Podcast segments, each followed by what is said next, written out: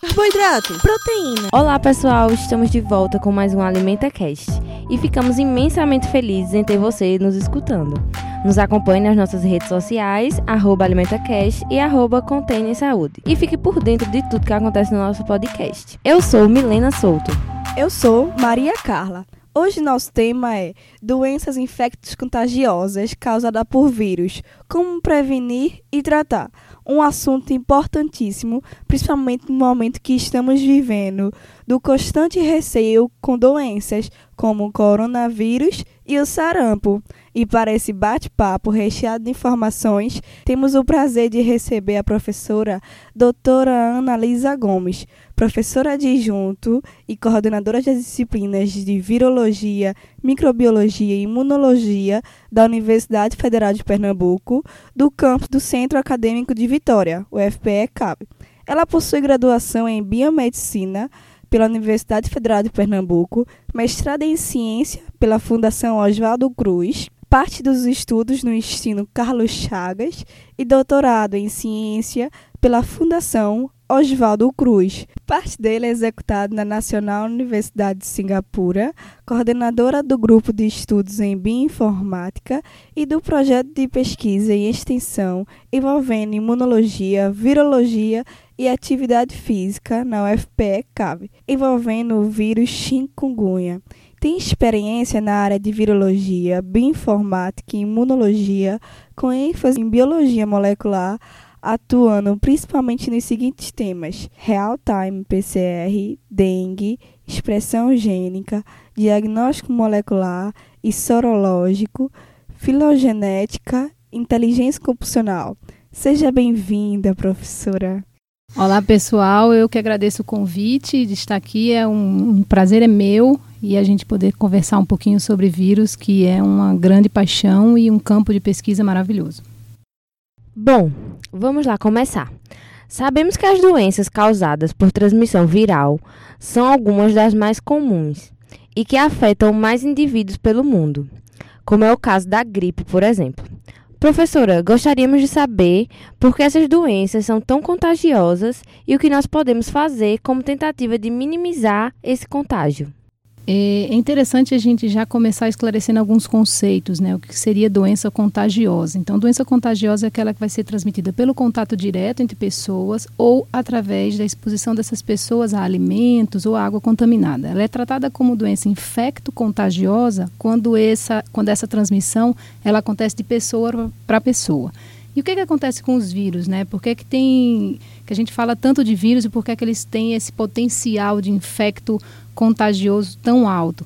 Então, a Organização Mundial de Saúde, ela já pontua isso, já tem quase 10 anos, que 60% das doenças infecto-contagiosas vão ser causadas por vírus. Né? Então, os vírus eles conseguem ter essa transmissão contato né, direto, um, uma transmissão horizontal de pessoa para pessoa e pode ou não utilizar os veículos e vetores. E mesmo a transmissão vertical, que é aquela que é a transmissão materno-fetal. Então, o que, que a gente pode fazer para minimizar a quantidade desses contágios? Na verdade, quando a gente fala de vírus, a gente não pode só colocar a responsabilidade na conta do vírus. Então, a gente tem que deixar essa população também responder bem imunologicamente. Então, é um conceito de saúde pública. Tem que cuidar da saúde das pessoas, tem que cuidar das condições de saneamento básico das pessoas, para que elas possam comer um alimento que esteja adequadamente preparado e dessa forma ela vai sim ter contato com o vírus, isso é inevitável. Agora resta saber se ela vai ter a doença ou não. Legal, muito interessante sua resposta, professora. Mas ultimamente a gente tem escutado bastante sobre o coronavírus, né? Inclusive várias fake news estão sendo disseminadas. Nós sabemos que os vírus são micro-organismos que precisam de uma célula hospedeira para poder realizar realmente as funções de um ser vivo. Se de fato é assim, como este vírus interage com o meio ambiente no sentido de tempo de vida ou até mesmo como consegue sobreviver e ser transmitido? Falar sobre o corona é tudo muito novo. É por isso que o nome dele é novo coronavírus. Então a gente tem informações sim sobre esse gênero de vírus do corona, mas sobre esse especificamente, tudo ainda está começando a aparecer. O vírus ele surgiu e os primeiros casos foram em dezembro. três meses. Então, é importante que a gente comece a falar realmente o que se sabe e o que a gente está observando. Então, o que a gente sabe sobre o corona, de uma forma geral, é que ele sim consegue sobreviver em é, no meio ambiente, né, sem ser dentro de um ser humano e conseguir manter essa taxa de transmitibilidade em torno de duas semanas. Mas a gente ainda não sabe sobre esse novo corona. Por isso que é tão importante observar por onde ele está circulando, para saber se ele, tá, se ele tem esse perfil ou se ele mudou de alguma forma, porque o vírus muda a cada momento. Cada vez que ele se replica dentro de um organismo, ele tem muitas alterações, mas nem todas mudam o comportamento dele. Algumas vão ser silenciosas, mutações silenciosas, outras ele acaba desaparecendo, então a gente tem que acompanhar para entender melhor. Quando a gente fala na transmissão desse novo corona, o que se sabe bem é que está transmitindo de pessoa para pessoa. Mas a água transmite, o alimento transmite, isso a gente ainda não sabe. Tá? Então tem que observar, é característico do corona manter-se no meio ambiente por algum tempo? Sim. É característico dele ter essa transmissão de pessoa para pessoa? Sim. Mas sobre esse novo, a gente ainda está observando muita informação. Não tem como ser é, enfático, porque é uma coisa que realmente são só três meses que esse vírus chegou. A gente ainda está entendendo o que é que está acontecendo. Tá? Professora Analisa, é comum ouvirmos falar que determinadas doenças reapareceram e voltaram a, a infectar as pessoas. Um exemplo atual é o sarampo, que nos últimos anos teve um número de casos aumentado. Quais fatores levam a esse reaparecimento e, além disso, é possível garantir uma imunização total para essas doenças? É muito interessante que tenha sido colocado em pauta o sarampo. É, eu estava vindo para a entrevista e eu fui questionado por um professor, e aí, esse vírus, esse corona? Eu disse, olha, me preocupa muito mais o sarampo. O sarampo mata. Mais de 3 mil pessoas morreram ano passado, crianças. Então, qual é a nossa arma frente aos vírus? Educação.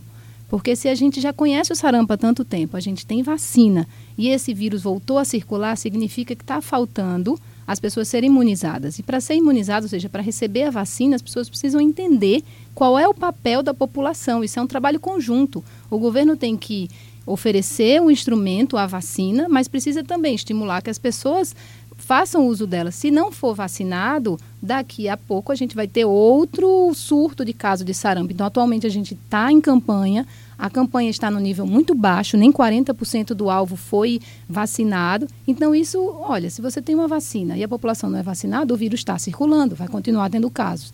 Né? Então, como é que a gente vai diminuir isso? Principalmente com educação e com pesquisa, com ciência, tá? Alerta novos vírus, como eles agem, criar as ferramentas, mas principalmente imunizar essa população.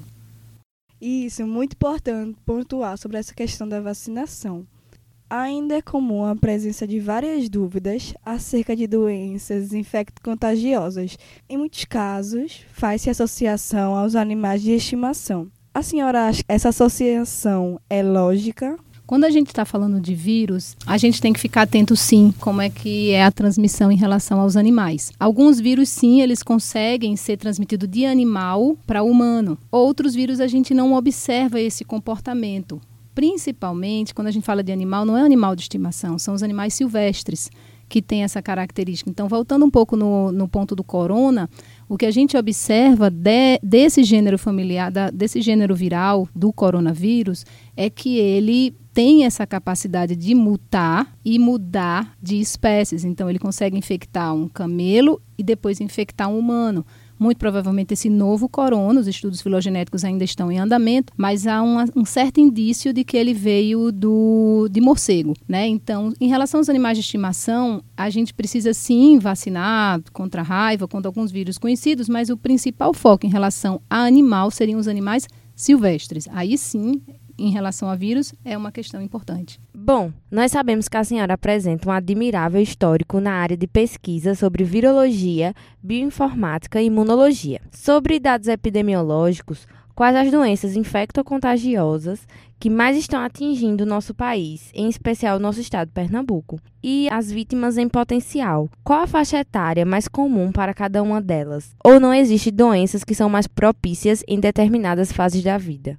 Olha, quando aí são duas perguntas, né? Então, quando a gente observa sobre as doenças infecto-contagiosas, aqui em Pernambuco, uma grande preocupação seriam os arbovírus, tá? Então, quem são esses arbovírus? São vírus transmitidos por insetos. Então, a gente está falando de dengue, zika, chikungunya e os próximos que vão chegar vão chegar porque o mosquito continua circulando.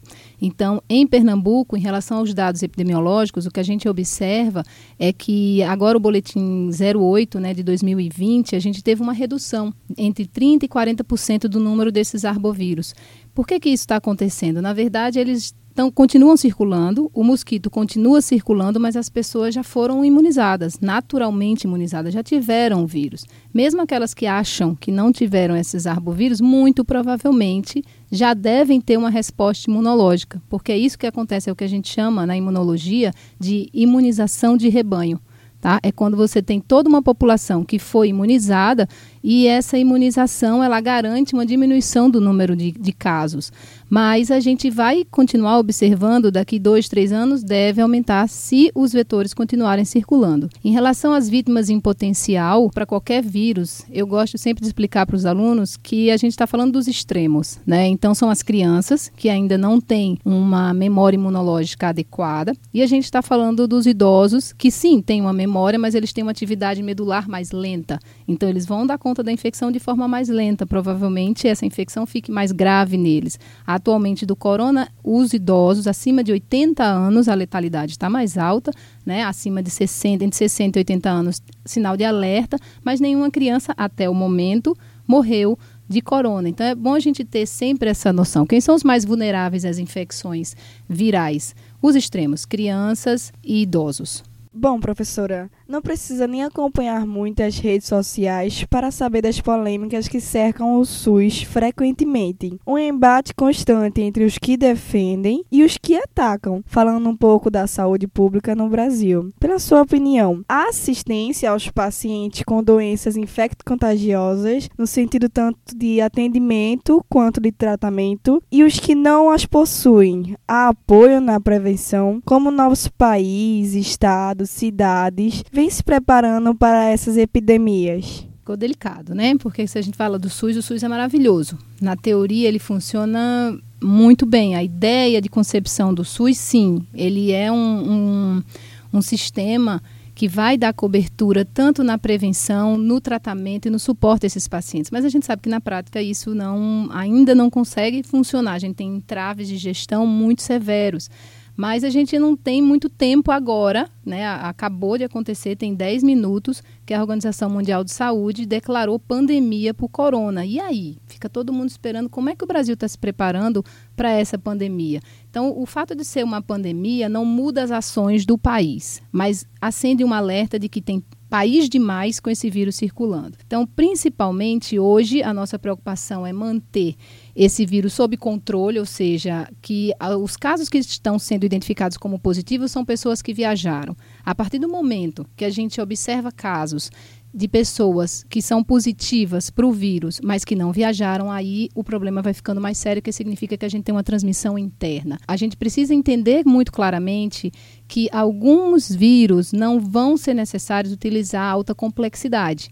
Então, o SUS, ele no desenho teórico é muito importante, mas na prática ele tem falhas muito grandes e o governo precisa ser muito potente nas suas ações para evitar que haja uma sobrecarga, porque hoje está orientado de que se você tem algum sintoma parecido com corona e viajou, deve procurar uma unidade básica de saúde, não deve ir para um hospital de alta complexidade, porque se você for para alta complexidade, você vai ocupar o espaço de quem realmente está precisando desse serviço. Então, mais uma vez, a gente precisa de uma educação, transparência nos dados que estão sendo gerados para que a população entenda: olha, a gente tem que ficar em alerta, mas o governo está fazendo o papel dele. Será que isso está acontecendo no Brasil? Então, o tom é crítico, de atenção.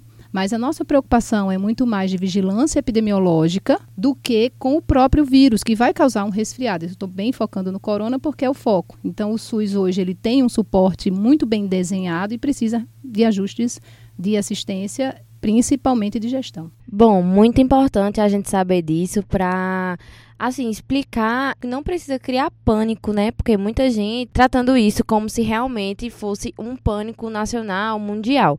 Então, foi muito bom para deixar claro que tem outras doenças em questão que são muito mais perigosas e muito mais é, letais para nós. Bom, Ainda falando sobre a questão do tratamento e tendo em vista todas as influências externas e internas que podem vir a afetar positivamente e negativamente o nosso corpo, é, de que maneira isso acontece e é feito uso de medicamentos? Também, os fatores como alimentação e hidratação influenciam de alguma forma no tratamento, professora? Quando a gente analisa é, as doenças infecto-contagiosas em relação aos vírus, é importante a gente não colocar tudo na conta do vírus porque o vírus ele vai sim causar uma determinada infecção, mas essa infecção normalmente a gente dá conta dela, a gente nem sente um sintoma. Mas quando a sua resposta imunológica está debilitada de algum motivo ou tá, não está se alimentando bem, isso favorece que você tenha uma baixa imunológica e esse vírus vai ganhar espaço no seu metabolismo e vai causar uma infecção com os sintomas mais agressivos, que na verdade o que a gente sente é aquele mal-estar, dor no corpo, coriza, por vezes febre, normalmente é só um aumento de temperatura, o febril.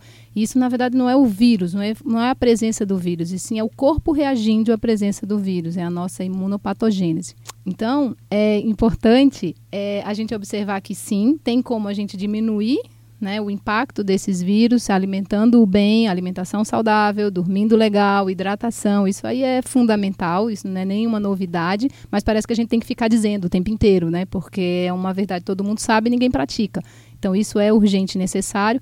Em relação à medicação, medicações que são antivirais específicas, elas são ainda muito tóxicas, por isso que o que a gente recomenda é o uso apenas de medicação para diminuir esses efeitos que estão causando desconforto e esperar o corpo dar conta da infecção. Porque a grande maioria dos vírus, eles vão sim continuar circulando e a gente vai dar conta dessa infecção. Pois é, importantíssimo isso que a senhora ter falado, né? Sobre alimentação, dormir bem, coisas que todo mundo sabe, mas que é pouco praticado. Nós sabemos que nos dias atuais é muito comum ouvir se falar das fake news, né? Como eu até mencionei no início, sobre diversos assuntos, incluindo as doenças infecto-contagiosas. Professora, como a senhora acha que nós, tanto como comunidade acadêmica, como com profissionais e futuros profissionais da área de saúde, podemos combater essas falsas informações? É, na sua opinião, qual é o impacto das mesmas sobre a população? Olha, Maria Carla, é impressionante, assim, a gente fica até assustado quando a gente vê o impacto dessas notícias erradas, dessas notícias falsas, porque se as pessoas prestassem essa atenção no que é de verdade, nas notícias reais, a gente estava uma população realmente com um potencial de ação e de transformação muito forte. Porque quando eu cheguei aqui, a gente comentou uma notícia que as pessoas na Índia estão tomando banho de fezes para evitar o contágio com o corona. Ontem morreram 27 pessoas porque beberam álcool em gel, acreditando isso em algum lugar da Arábia, não lembro. É, porque beberam álcool em gel, porque ouviram falar que isso. Não... É. Então, assim, se essa potência das fake news che consegue chegar em todo canto, então a informação de verdade, a informação científica, ela também consegue transformar. Então, nós, nosso papel é transformar a informação científica numa informação acessível à população. Não adianta chegar com, falando um monte de palavra bonita e a população fica só olhando e não te entende. Então tem que falar para eles: olha, esse vírus novo que está todo mundo falando é um vírus de resfriado. Se você tiver algum sintoma, procure uma unidade básica de saúde. Não tem para que pânico porque a gente vai dar conta dessa infecção, sim, e ficar atento às informações. Então, o nosso papel como comunidade científica é principalmente trazer a informação clara, que seja uma informação segura e que seja acessível à população. Então, agora iniciamos o nosso Batcast, que é um momento de diálogo que faremos perguntas rápidas que podem ser respondidas de forma curta. Então, a primeira pergunta é: Professora, a senhora tem fome de quê? Conhecimento, informação e educação. Qual acontecimento marcante para a senhora aqui no CAVE?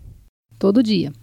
A relação que é construída entre as pessoas, a troca de conhecimento. E se a senhora pudesse deixar um recado para o mundo, qual seria hoje? Que o poder da educação muda uma sociedade. É nisso que eu acredito, é por isso que eu trabalho com pesquisa, é por isso que eu trabalho com extensão, é por isso que eu venho todos os dias e eu me capacito todos os dias, porque eu acredito que a educação é uma potência e que uma sociedade crítica ela é capaz de se posicionar, de agir e de contribuir para a nação. Que linda resposta, professora. Agradecemos imensamente a sua participação aqui hoje nessa discussão tão enriquecedora. Espero que você que nos escuta tenha aproveitado esse podcast. Siga-nos nas nossas redes sociais, arroba AlimentaCast e arroba Contêiner Saúde. Compartilhe esse programa com seus amigos e até o próximo AlimentaCast!